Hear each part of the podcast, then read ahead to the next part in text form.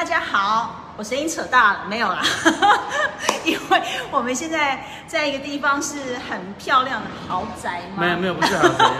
好了，不是豪 宅，就是在一个住宅大厦的那个，这大家应该看得出来，就是一个还蛮不错的空间。可是外面附近正在盖房子，有巨大的工程声音，所以我扯开嗓门开始讲话。好，废话不多说，今天呃，这是世界新闻网的一个，我想开辟一个新的直播的单元，就是想请从我身旁开始，各行各业的人来聊聊他们也许。始终坚持在他自己的岗位上，然后一直在做同一件工作。但现在有更多的人可能已经开始不是这样的工作方式，他希望拥有更多的机会跟管道来发挥自己的长才，发挥自己满腹的理想。那今天在我身旁的这一位帅哥，就是我认识，我们要透露下快二十年。啊！你啊，你看多有默契！哎，有你有朋友上线了耶，有没有跟他打招呼？Hello Hello，朋友好，你看你竟然只有一而且字而且字那么小，根本看不到他什么字，你就知道二十年不夸张，因为老花眼。真的，我们完全虽然我这是新的 iPhone 十二，虽然我一直蛮满意它有美肌，可是这我觉得美肌效果还不错，我我看起来很年轻。这下已经戳破了我们不能说的秘密，就是我们认识超过快二十年，嗯但是我还是要教你一句。当我进立法院的时候，真想已经是那边的一哥。没有没有，不是不是，我很我我都要喊一声郑祥哥哦。好，我们其实是当年一起在立法院跑新闻的时候认识，然后鄙人在下，我是平面的文字记者，而郑祥哥呢是来秀一下声音。我那个时候是在广播，我在中广。如果有些听众朋友或者有些观众朋友觉得中广是党营媒体，那个时候是党营媒体没错，可是现在不是了。我那时候在中广当记者，立法院的记者。我本来以为你要说，如果当时有朋友听中广新闻的话，可能会觉得现在我的声音很熟悉。不会，我跟你讲，我在警广主持过节目，警广主持报路况，所以有时候，有时候哦，坐计程车，居然还有计程车司机说：“哎、我听过你声音，二十年前。原来我身旁的郑 没有祥啊是大很久以前没有没有不是声不是对不对？不是不是不是，好了，不要声优是帮那个影片配音的，叫声优，不是 声你有。没有配音过吗？我没有，没配音过。我有以前在景广的时候有帮一些景广的节目配过音啊，但是不是正式的在外面接配音工作没有。哦，但是声音就是这么好听，所以我今天请到郑翔，他帮我这样的一个系列故事做了一个开场。我希望未来还有机会可以再陆陆续续听到郑翔分享一些故事。那废话不多说了，我们拉塞也差不多。其实今天会想来找郑翔，是因为我们刚有前面有讲，我们认识好久，但是我们也都已经早就离开原来的职场好久。那鄙人在下，我就是始终还是在这个圈圈里那边转啊转啊转啊转型，一直转型。但是我知道郑翔，其实上次见面大概有快两年快两，有你那么久吗？一年多，至少一年。我那时候是邀请你去参加一个我们的商会，对，一个活动，对去年啦，对对，一去年年多，对，所以其实也中间也经历，也知道说有一些转折啊。嗯、然后离开就是新闻界新闻界之后，所以是不是可以？我想先问问郑翔，就是呃，为什么当时会想要离开新闻工作，然后转做其他事情？其实我我先跟各位呃，应该叫做听众朋友还是观众朋友？观众朋友网世友世界新闻网的啊读者，哦，世界新网的网友们问好，我是我叫赖正祥，我跟心仪是二十年前的好朋友，你一定要他一直想到二十吗？二十年跟现在完全都没变。啊，谢谢。对对对对，这一定要讲，这一定要讲，完全都没变。不然他待会那当然我我也是没变啊，我也没是没变。好好好，一起这一起。胡乱。那我我大学念的是新闻，然后我研究所也念新闻，所以我很自然而然的就走上记者这条路。那为什么要做记者呢？其实我以前在高中的时候，哦，那三十年前了吧，我看了一本书、哦，那本书是我还记得是幼师出版社出的书，那本书叫做 幼师还在吗？对对，幼师 就是 Young Liar 幼师。哦，好，Young Liar，对 OK。那本书叫做《少年十五二十时哎呦，bingo，我也听过，你你我知道，你看过这本书？我没看，我他看书，他写他这本书是介绍好多人的一些嗯成长经验或职涯经验，其中有介绍到两个人，一个是可能有些比较年轻的网友不知道了，一个叫李艳秋，一个叫做沈春华，他们当时都是三台的主播，当红主播，对对对。而且李艳秋还是军中情人嘞。对，那个时候就是很年轻，也许有些年轻网友不知道，他们都比我大，比我们大。那他们就分享说，他们当时为什么要进入电视圈，然后在跑新闻的时候遇到什么事情。那有一件事情很吸引我，就是，嗯，我我也我也不是很自豪啦。其实我小时候参加演讲比赛或是辩论比赛，所以他们两个人都有共同的特点，都是小时候都参加演讲比赛。我也参加过哦。，对啊，对啊，那我们我们我们也算是 从小就有物以类聚。然后那时候我就觉得，哎，我好像也可以做这一行。所以我是误打误撞选新闻。其实我不知道记者要做什么。呃，这句话的意思是说，一般人觉得做记者就是跑新闻、写稿，你会在报纸上看到新闻稿，你会在电视上看到有人露出、有人播，那就是记者。可是记者很多工作的辛酸或实际内容，其实我当时是不知道，高中是不知道。我念了大学以后，慢慢慢慢才体会到这个行业，然后正式在这个工作职场做以后，我才真的知道说啊，这个行业呃的一些甘苦或辛酸。那我在念书的时候，我就立定志向，我要做记者做一辈子。真的，我那时候是立定志向，我不知道心仪有没有这样子。我是从小我就立下志愿，说我要当记者。我记得你是政治系对不对对？台大政治还是东然后吴政治？台大政治台。大政治。但是因为我那时候会觉得，其实当记者这件事不一定要念新闻系，哦所以我觉得我可以先去别的系所学了一些知识，然后再来跑新闻。其实那时候我不知道，我当了记者后我才知道。可是我们念新闻系的时候，嗯、新闻教育给我们养成就是，我觉得是海绵啊，吸收各式各样的知识。嗯我们也修政治学啊、经济学啊、社会学啊等等，所以我就当了记者。那做了大概十年的记者哦。我刚才所说，我是受一本书的影响，受李艳秋跟沈春华故事少影响年。十五二十时，对，现在我不知道还有没有这本书，也许没有。图书馆里有一定有。也许没有。我受了这本书影响，受这两位电视界的前辈影响，然后考新闻系，啊那时候叫大传系，考大传系，然后当记者。可是我做电视记者的时间很短，那就一年多一点。我最长最长的呃电呃新闻记者的养成教育是在广播，警广，刚才有谈到中广，然后我有短暂在 TVBS 待过。然后我最后最后一个新闻记者的工作是在中时电子报，你应该还记得，我不知道你记不记得。啊，有有有有有，哎，我都忘了这个渊源。我在离开中广的时候，我就去中时电子报。嗯，那可能跟一些我我话说从头，大家可能不知道以前中广是党营的，然后中时电子报以前是瑜伽的。那我在中时电子报最后最后的时候，刚好中时整个转型旺旺？对转型，就是有新的资方来了。那新的资方，我想大家可能就很熟悉，就是旺旺。那说新的资方来，所有的经营不是经营层，编采的主管有些调整。那个时候我是中时电子报新闻频道的，呃，就是新闻频道的主管。那总编辑跟副总编辑调整完以后，就来新的总编辑。那新的总编辑有新的自己的想法，所以我那时候在呃新闻频道的这个当担任主编的角色的时候，我等于是要跟他去做一些，也不是对抗，他有他的想法，那我们有我们原来的做法，那彼此有些意见不合，那时候他就把我调到一个部门，那个部门叫做企划研究部。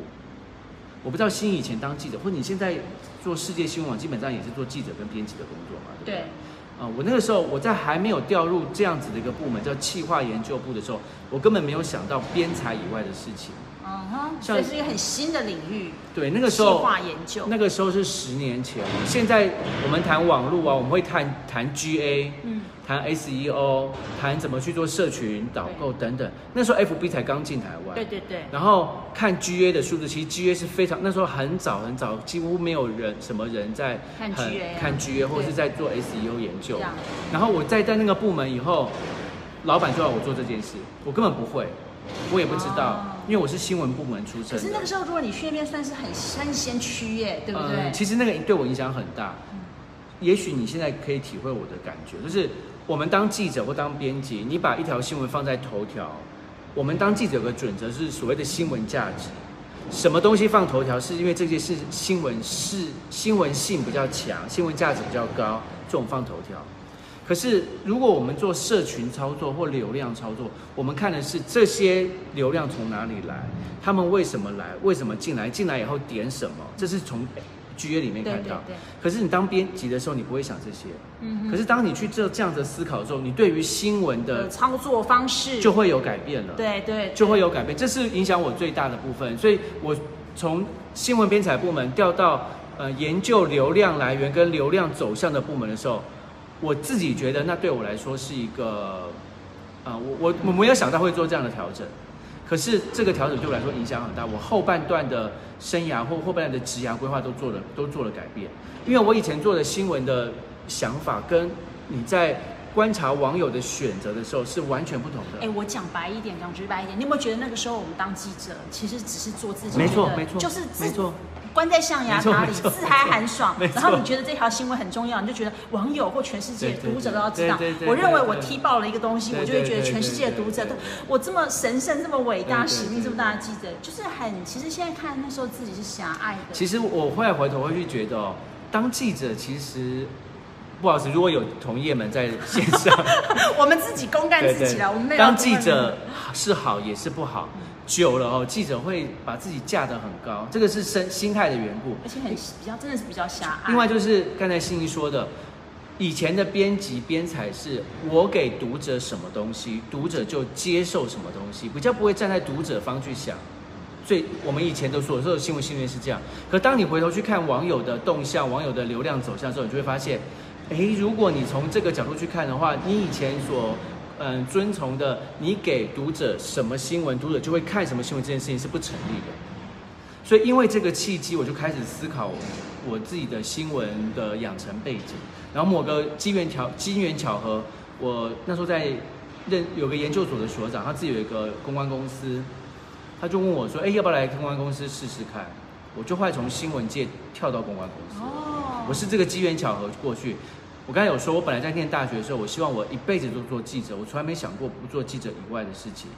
可是这个样的机缘巧合，我的人生有一些调整跟改变。后来我就做了公关。我不知道心怡有没有接触过，当记者的时候，你接触公关，跟当公关的时候接触记者是完全不同的角色。我觉得是，可是我我我要老实说我的感觉，因为记者大家都知道，记者都有大头症，对。包括我自己曾经是记者到现在可能现在可能收敛一点，可是所以当时比方啦，我说比方我遇到像像郑翔这样的同业转型做公关的时候，有时候我都会觉得，我靠，你以前我们都是可以对人家颐指气使，当公关变成要服务媒体耶，那常常被媒体干掉这个就是心态的调整。因为你刚才心仪，我不知道你是不小心讲出来，还是真的这样觉得渗漏，就叫是觉得潜意识的渗。你刚才讲颐指气使。对呀、就是记者都觉得自己很大，然后我以前在以前对公关都会觉得干掉他，对不对？我以前在当记者的时候，只要公关打电话来，公关要干嘛？就要联络记者事情，很多可能是记者会通知的、啊，或者跟你沟通新闻角度。只要是公关打电话来，我都会干掉。我是说真的，我都会说，你不知道现在截稿吗？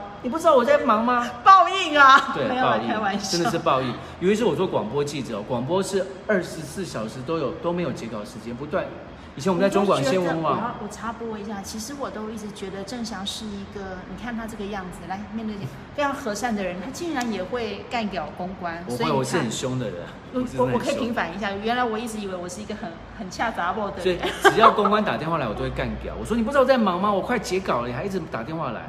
可当我做公关的时候，我就要被记者干掉，真的就是这样子，就是报应。可是做了公关以后，你才知道，我不知道你现在有没有这个体会哦。其实大部分的新闻，我不能说全部了，也许我说这句话被很多现在还在线上的记者干掉。大部分的新闻都是公关操作出来的。是，部分记者其实不会干掉。哎，其实很多人会觉得是自己挖出来的，可是都不是，一定是有人会故意的透露给你，他要操作某一件事情。政治新闻尤其啊，不要这样说，反正有些人为了打击某些人，或者要做什么事情，他会故意透露一些蛛丝马迹，让媒体做报道，然后用这个媒体报道去攻击某一个他想要攻击的对手。其实我觉得应该说可以再讲白一点，就是说，也许也不要讲操作，但是就记者来说，自己记者自己本身其实也知道，那我们可能顶多因为分路线，也许我们针对这样的一个风声来的时候，我们可以做平衡报道，或者是说，哎，我们把这个线放着，也许我们就会做观察。但的确，所谓的消息来源讯息，对于记者来说，它本来就是方方面面其实都会去搜罗。政治新闻是这样子，因为我后来在产业界嘛，大部分的产业的公关，其实很多产业的讯息，尤其是产品的讯息或是企业形象讯息，百分之九十以上，甚至百分之百都是企业的公关放出来。嗯，它的股价怎么样啊？它下一季怎么样啊？你都会去预测说它的什么营运走向啊，产品的都是公关做出来。所以我后来做公关的时候，我就知道啊，做记者也也不能说也不能说，嗯、我的那原来信念崩坏，而是说你就会了解啊，原来记者公关是一体两面，一个是发布，一个是在后面想议题，然后前方有人去把这个议题做铺陈，它是互为因果。所以你这样子转型做公关以后，比方你打电话被记者骂的时候，你那个时候的心情调试上面状态怎么样？就冷静，冷静，冷静，然后挂下电话再干点，冷静，冷静，冷静。嗯哼，所以做公关的事，现在还持续在做这样的工作吗？我后来做了公关，有一段时间我就到另外一个企业里面去做社群操作。哦，所以那就跟刚刚你在说的那个，就是在中石后来训练的。我后来在雄狮集团做雄狮集团的 FB 的 FB 的操作。那雄狮集团是一个旅游产业嘛，那它有很多不同的旅游线，不同的旅游路线就有不同的旅游 FB。那通过 FB 去操作这些旅游的讯息跟产品。我后来做这个，然后后来我到大车队，呃，台湾大车队，大车队去做呃行销部门的主管。那时候大车队。就是在两年前、三年前，那个时候大家应该记忆犹新。那时候 Uber 进台湾，Uber 影响台湾的机车市场很严重，所以那个时候大车队需要一个比较懂外部媒体或是外部社群操作的人，所以我在那个机缘巧合我就进去了。所以连他们连。大车队、计程车这样车行，他们都需要去操作所谓的。我们不是车行，我们有我们市占率百分之二十以上。那我应该怎么称呼？它是上市上柜公司啊，上市上柜公司。好，大车队这家公司就是原来不是只是开车而已，他们也需要去经营。我我们有做 FB 的社团社群，然后大家新闻操作，还有媒呃政府的公关这些都要做。因为那个时候，其实那 FB 的社群是针对一般的乘客。然后媒体操作还是要做新闻发布，然后政府的公关就是我们要跟政府的一些官员去游，也不要不要说难，呃游说，就是告诉政府说我们面对 Uber 这件事情，我们的态度是什么，我们的想法是什么。然后最后，我相信大家都知道 Uber 最后这件事情是 Uber 用别种方式在台湾 留下来，可是它其实那个 Uber 的主体或者 Uber 的精神已经离开台湾了，就是 Uber 后来在这场的嗯。媒体或者是政府的公关战里面是大车队获胜，对对，这个这个是历史啊，在两年前。所以从我这样听起来，从嗯正常离开新闻圈之后，开始去公关公司，然后经历了雄狮旅游，然后还有包括大车队这样的一个历练，其实在在就是，哎，我反而觉得路是更扩展的，因为原来我们站在一个象牙塔里，以为自己是很神圣的一个媒体工作者，但是也因为有这样的一个基本训练，当他在到其他的产业界的时候，他很能够知道怎么样去行销，或怎么样不要讲行销或者包装，而是说如何去跟社会大众方方面面、政府部门或企业同业或者是。反正就是对外去做一个宣所以，所以我一直觉得说，记者这个行业哦，它是很好的养成训练，而且它是养成。那我我是当然有很多同业都还在记者线上啊。那我觉得记者这个行业给我最大的一个养分，就是我觉得是海绵。我们透过不断的采访或是不断的接触人，我们吸收了很多东西。可是我不知道心有没有这种感觉，我们我们是反应比别人快，我们在很短时间内可以吸收到资讯。对。可是这个资讯，你可能在很短时间之内又散不出去。你要变成比较深、比较长的论述，其实你跟别跟那种学有专精的比起来，你会比较没有办法。嗯哼，就是我们可以很快的在一个小半个小时之内吸收很多资讯，把别人一小时或者别人的一个上午所都一半小时之内收吸收起来，然后立刻告诉别人。可是这个就是我们转换资讯的能力很强。转换资金能力很强，但是不代表我们做深入研究或是做深入的探讨一件事情的时候，我我们这方面就会比较弱。我们的训练是如，尤其是我是广播记者，你知道那时候中广是一个小时截一次稿，那多可怕！所以我觉得他的新闻稿量真的是比我还大。他一个小时截一次稿，那多可怕！就是你所有的时间、所有事情都要一个小时发一次稿，发一次稿。所以我们养成了非常快速处理资讯的能力。嗯，可是我们在处理比较厚重的东西的时候，尤其是有需要你去爬书比较多的资料的时候，其实下面那个是空的，对不对？对对，我不知道你们这种感觉。嗯，哎，没有，这个就是我颐指气使的地方，就是因为我一直锁，我一直待，我是不是因为因为心仪，后来有去拍纪录片，他那个纪录片很深，而且他得奖，这个网友们知道吗？因为认识的人应该知道，不，认识的还不知心道。仪有得奖，他其实他的记者路跟我比较不一样，我是短短浅的，他是我们把麦克风。转向正向就好。改天我另辟节目自己说给大家听，今天还是交给正向。所以这是正常谦虚啦。我觉得就是说应该是说，我觉得一般，尤其像现在即时新闻当道，我相信，因为严格来说，我们跟现在还在线上工作的世代已经隔不一样了对不一样那他们其实对他们，比方现在二十几岁刚从学校毕业的一个新闻工作者，他们可能非常习惯社群，对习惯这种快速的手机啊这种界面思考，对对对跟我们那个对时候出来，其实完全我们那个时候的作业软还体都是用电脑。啊，对我一开始当记者的时候是手写稿，没有电脑对。是，所以你应该没有经历吧你没有手写稿吧我我的上一辈这样子，他们都还有人要去那个打字嘛，对，所以就是说那个，我觉得载具的不同，其实也会影响思维逻辑不同，所以讯息快速去解读，去解读之后发散出去，我觉得对于现在这个时代的记者来说，应该是更快更容易。没错没错但是其实往往也就是因为这样子，我觉得郑翔刚刚提到一个很重要的点，就是当我们一个一直是在讯息的前锋的人、先驱的人，可是往往蹲下要要停下脚步再去深究这个议题的时候，其实我们会发现我们好像有点空了，要重新回过头来去爬书内容，我们才会知道到底这件事情的缘由、脉络、始末是什么。OK，那所以那接下来嘞，那经历这一圈，其实我在大车队的后半段，应该说我在离开雄狮旅游的时候，我就一直在思考一件事情哦。我我不知道是我快五十岁了，可能大家看不出来看。不出来他只有十八岁一定要说看不出来，谢谢我。们都十八岁。我那时候也在思考，我我那时候想说，我四十五岁以后的生活是什么，或者四十八岁以后的生活是什么？我我老实说，我在雄狮旅游或者在大车队，我都是高阶主管，然后我的薪水都还不错。那他这样子的一个职涯生涯到那个位置，他付出不要说付出的代价，他反映出来的工作现状是，我每天在公司就是不断的开会，不断的开会，不断开会。尤其是那时候我在大车队的时候，嗯，我负责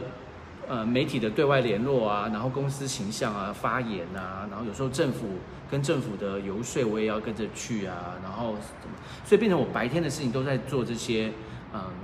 交易呃活动式的办公，其实它不是很耗哎，不是不是坐在办公桌前面，可是我的同仁，我部门同仁都在写 p 都在写 proposal 啊，写 paper，那些 proposal 或 paper 要等着我来看，看完以后我要在会上中报告或者是说明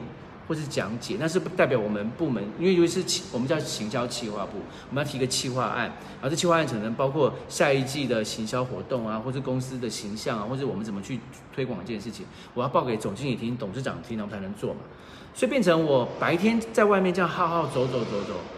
下同事都下班了，你回来要我回来看看弄那个东西，哦或者礼拜六、礼拜天弄，你要加班。对。其然后我这边就是要补充正向，其实当媒体人常常都是过劳，工时也都是超时。好，因为如果我不做这件事的话，变成我开会我会没办法报告，嗯所以变成我觉得哎，时间是完全被绑着的。嗯上班被绑，下班被绑，礼拜六、礼拜天也被绑。我一直在想说，我要这样的生活吗？我我是比较自自在心灵的，我很不喜欢被绑着的感觉。尤其是做记者，我做做记者有个好处就是你大部分时间是可以，呃，当然都要工作，可是因为你自己决定你的工作跑什么，哎，不是说自己决定，这个跟其他上班族比较起来，你跑新闻的时候，你比较可以自己决定你自己在这件事情上怎么投入跟怎么去花时间，这个你同意吗？于是我们在记者外面跑新闻，其实公司主管在公司他是管不到你的，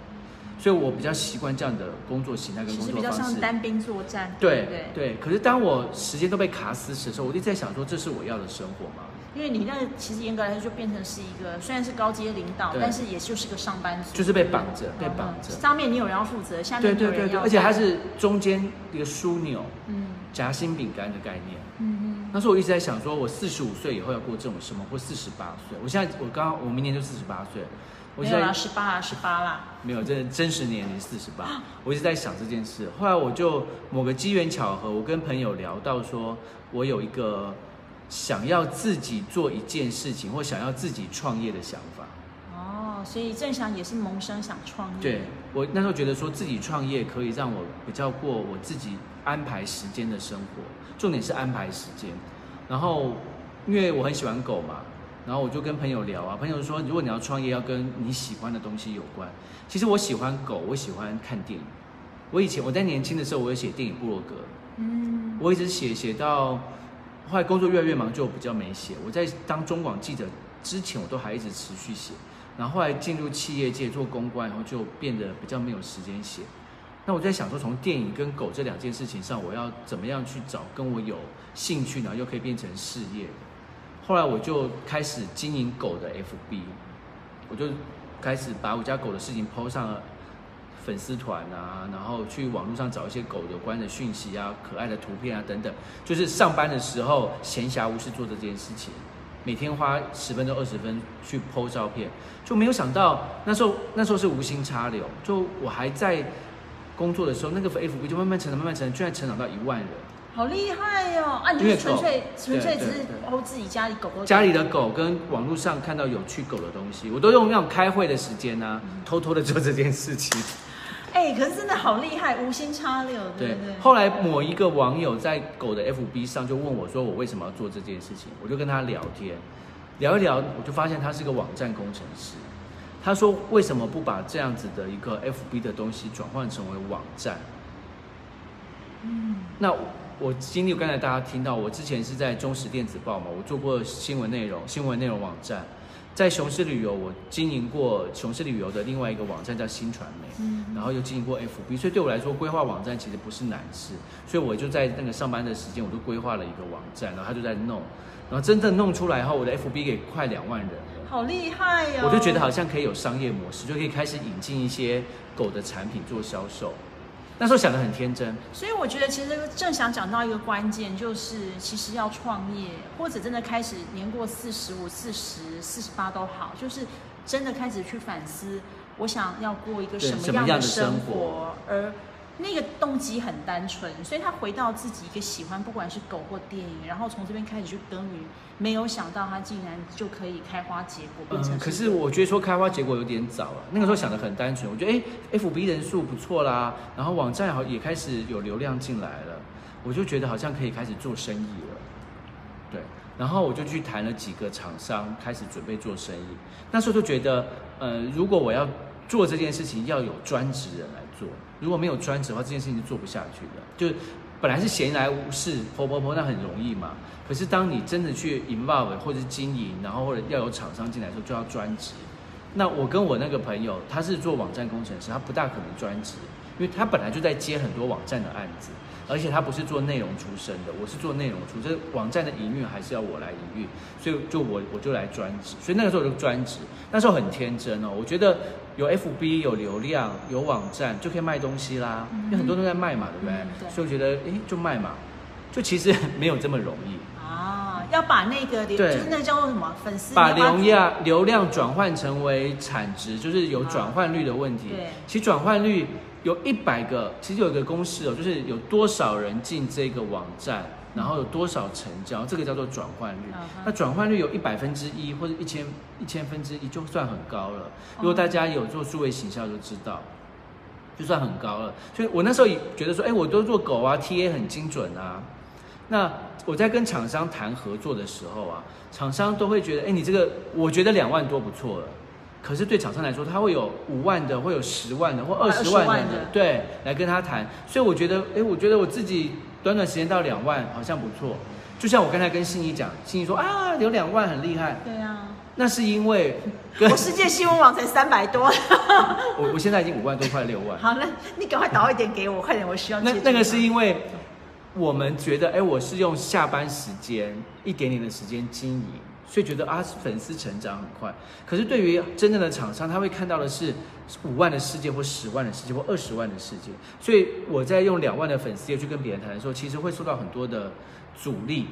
或者是受到很多的我意想不到的挑战。我又是一个思维的转换，因为我之前待的公司都算大公司，像不管是雄狮旅游或是台湾大车队，都是上市上柜公司，然后都是有规模的公司，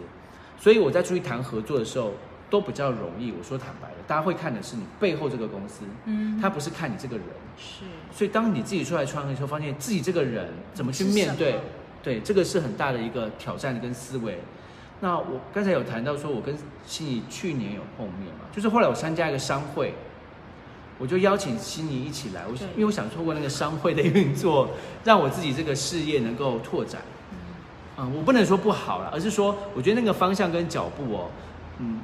太天真，不是一个单兵做得起来的事情。当然，很多人创业成功，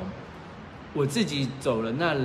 那段过程，我发现创业成功是天时地利人和，而且人的因素很重要。就这个人真的是要天纵英明，或者是说他有非常好的机遇。我我觉得我我我走过这一招，我不是，我觉得我不是那一种天纵英明，或是我是我不是那一种非常好的运势的人。我我是要一步一步一步慢慢来，脚踏实地。所以宠物网站这一块，我现在还在经营，厂商还在做，可是我就没有对它赋予百分之百的心力在上面，因为我知道它是要慢慢耕耘，慢慢耕耘。尤其是像流量或者是 FB 经营，我从两万多到五万多，其实我现在经营大概三年，不容易耶，很厉害，很厉害。可是它转换的效果没有那么好。我坦白说，嗯五万多好像很厉害。其实我有一个狗的 FB，猫的 FB，我还有一个社团。我狗 FB 是五万多，猫的 FB 是三万多，社团是一万多，加起来快十万了。可是它转换的成果没有这么想象中这么好，所以就谈到我现在做的另外一件事情。所以为什么今天的标题叫斜杠人生？我从记者斜杠好多杠对，我从记者到公关，到企业里面的行销人员，到自己创业做狗的网站。那我现在有另外一个斜杠，是我做代购。这个就是我觉得郑翔最厉害的地方。没有没有没有我稍稍讲一下，每次社群一到五六日有没有？一早就有人一早就在那边 morning call，大家早安啊，今天周一心情要怎么样？我就觉得我们的他的英文名叫马克，马克哥实在很厉害，就是因为我而且我其实不太本来不太知道什么是代购，然后他让我进了他那个社群之后，我才发现，哎，为什么？郑翔可以去服务这么多的人，然后这也是让我觉得说，哎，奇怪，以前郑翔也是个记者、媒体人，然后怎么可以在一个社群里面服务大家所有的？那你刚才听我这样的聊天以后，你觉得呢？我觉得为什么可以？我觉得你就是可以。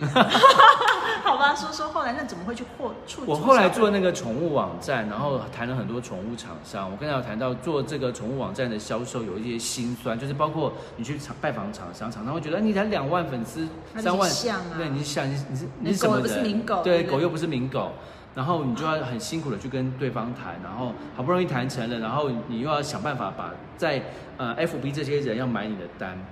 我就那时候我觉得这样子一步一步脚印做一定会成功，所以就一直坚持，一直坚持。可是某个机缘巧合，就在商会里面，我认识了另外一个朋友，他看到我做这样子的呃网络生意，他觉得有一点点辛苦，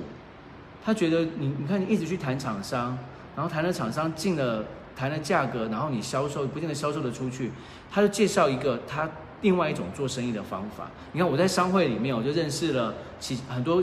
各式各样的人，那他就告诉我这个用现在我运作的模式的这个方法。那这个模式跟我所接触的这个呃代购模式，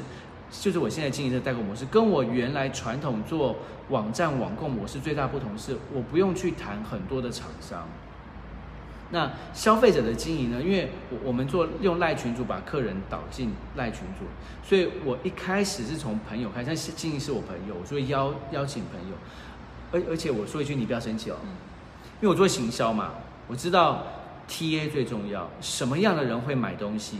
就是年龄稍大的女性。偏偏我从来都没有买过你的东西，我刚才哦，所以你不是年龄稍大我，我就永远是很年轻嘛，我就跟所以不是年龄稍大我就想说，我从来都没有加入过代购群组，就他一个，不曾经好几次，你也不要介意，我都很想私讯给马克哥说，可以退掉吗？对，因为我真的好像没有那个需求，请人帮我代购耶。我我那时候就开始看我周遭的朋友哦，只要是女生，年纪纪稍大稍大，觉得应该是有经济能力，我就把他邀进群不。准的，就是 T A 对了。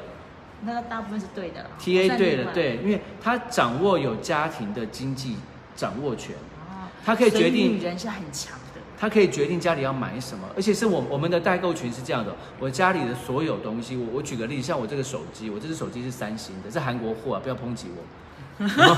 这个是皮夹，好，这这个我都是我自己在这个代购群买的。意思是说，你生活里面的大小事，从眼镜、衣服、鞋子、饮料，都可以在我代购群买。所以家里面的所有东西，洗衣精、洗发精，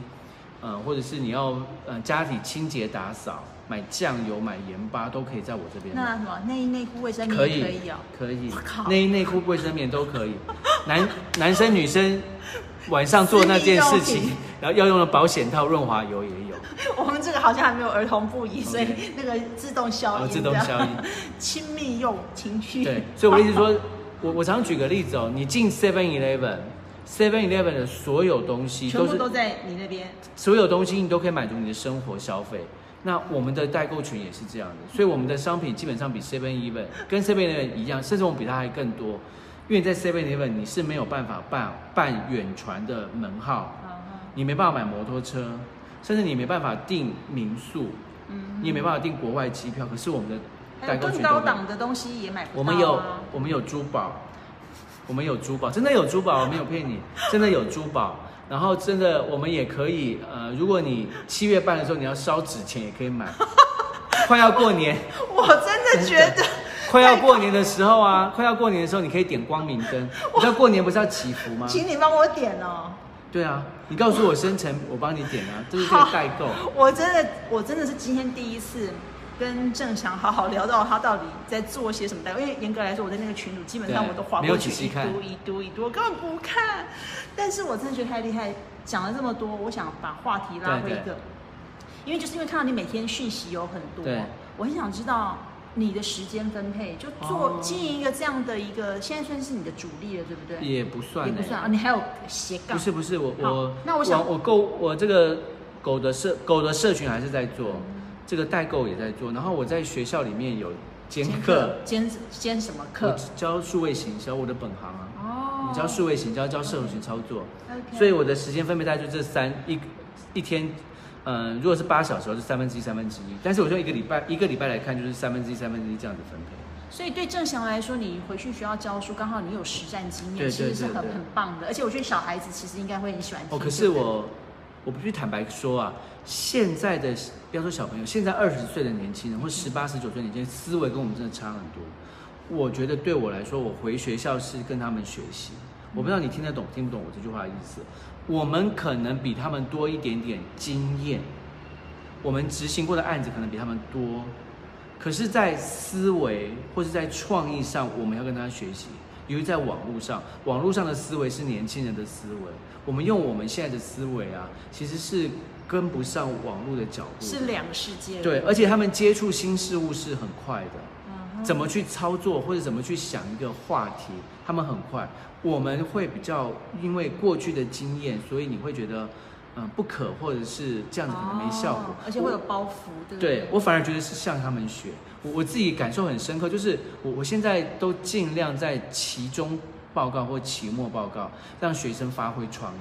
我会告诉他们说我希我的题目大概是什么，方向是什么，可是内容你越多创意越好。所以我在期中报，像我每次都会看到很多让我非常惊艳的 idea，跟非常惊艳的想法，我就觉得好棒，我学到东西，我在他们身上学到东西，所以我觉得是教学相长。嗯那对我来说，我投注的时间跟我回收的，其实当兼课老老师其实是都是费用不高，真的不高因为。他就是领时薪嘛。对，兼课老师的费用不高，可对我来说，呃，我回馈到的，我得到的东西是从学生身上得到那些想法，跟没有限制的思维，嗯这是我收获最大的。所以就是说归纳一下，正翔的现目前的斜杠就是其实有社群经营者，对对然后也有代购这一块，对对对然后还有学校的讲对师。对对对，那斜了这么多杠，时间分配上就是各自三分之一，差不多三分之一。我很想问，就是最核心的一个问题，因为当时郑翔刚刚有说到，其实离开新闻工作，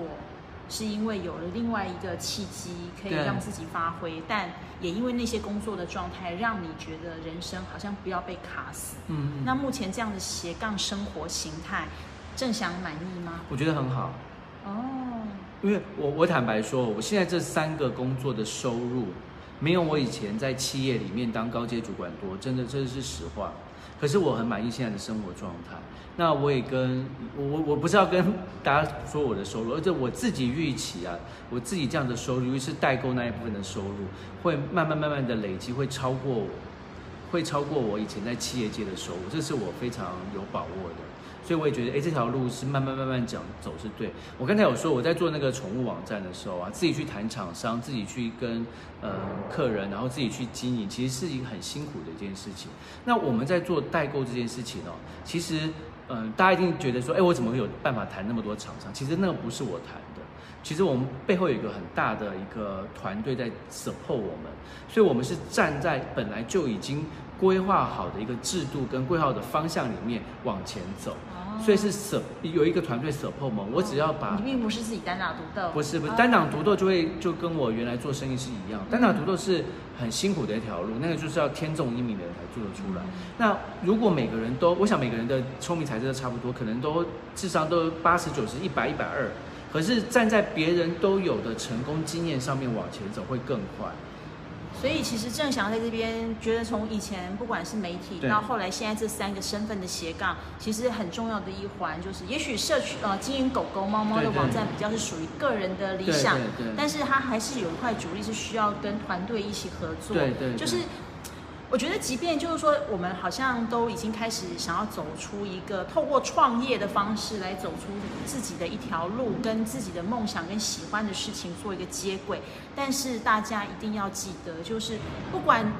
那个创业，您是独资还是有合伙人？但事实上，要出去把自己的品牌、把自己的平台推销出去，都是需要团队的，对不对？所以，其实这个时代已经跟过去的那些像我们现在上一辈的企业家那种所谓的企业枭雄或什么，就是一个人的意志要怎么样去做好一件事情，其实都不太是那个世代要做的事。哪怕现在有很多的企业狂人，他下面要带的，其实也都是他。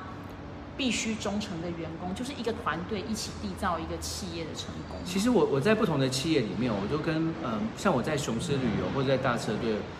都呃，基本上雄狮旅游的老板，如果大家去查，他叫王文杰，他在这次疫情的下面，他有蛮厉害，他有很很突出的表现，他代理雄狮旅游做了一些。转型跟调整，当然这个转型跟调整对于雄狮旅游，因为丧失了国外旅游而影响的它的呃营收是没办法补过来。可是他在这么多旅行社里面，他是表现很好。你看他还带员工要去卖吃改，就是改做做生活的改变，对不对？他做生活产业的改变，然后像大车队那个老板也是白手起家，所以我在这个两两个老板的旁边，我观察到很多事情。他们就是我所谓的那种天纵英明的老板，他们有很多想法，而他的想法都跳得比我们快很多，快我们两三两三步、四五步。那我们在下面做，呃，尤其是我们这种中高阶主管，通常都是老板说什么，你要承接他的想法，然后根据他的想法去规划怎么去展开。那其实我们的步伐有通常跟不上他们，他们就是属于那种呃，真的是天纵英明，而且是百中选一的那种人。我们都会觉得啊，好像创业很容易啊，创业很简单，好像可以用自己的方法来做事。可是我自己经过这一招，然后我自己回头去看我以前工作过的老板，我就会发现，其实你要达到那样子的成就，真的是天时地利人和，而且真的是百中选一，真的是千中选一的一个人，可能才有可能这样子的成功，真的。真的，今天其实跟郑翔聊了，本来只要说聊十五分钟，但我真的太多东西可以聊了。那你不是说以后还会有对对对，因为 我今天跟郑翔聊，而且我跟你说，我必须跟郑翔老师说，其实今天郑翔从头讲到尾，这是我唯一直播从头看到尾都有人在看的。真的假的？郑翔这张脸真的，你这张脸真的有卖点。我决定。不是我朋友啊，有可能。我决定还是故意那个，不是故意啊，我要那个安排固定的时段。我觉得很可以跟郑翔谈的东西好多，哦，包括整个职场啦，然后有些方方面面，甚至你说社群啊、经营的行销的心法，一些我觉得都可以做些分享。那我先帮我的未来庞大的观众请命，郑翔愿意继续我觉得我们可以讨论看看啦。那呃，也许。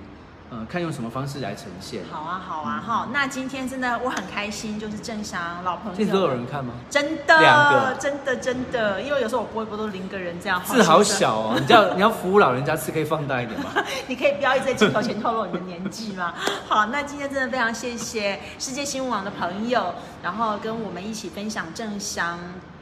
人生职涯转型到现在斜杠很多杠的一个人生，而且我觉得非常的鼓舞。然后他自己对自己有啊，对自己跟对外的一些观察、一些剖析也都是很深入的。那带我其实这个只有直播嘛，但是我还会把我们今天的内容就是。化为一个简单的文字稿，就是如果朋友有兴趣的话，都可以再去看我到时候放在世界新闻网的文字内容。那当然也就希望大家都能够尽可能的就锁定世界新闻网的直播报道。那我们下次见喽，拜拜拜拜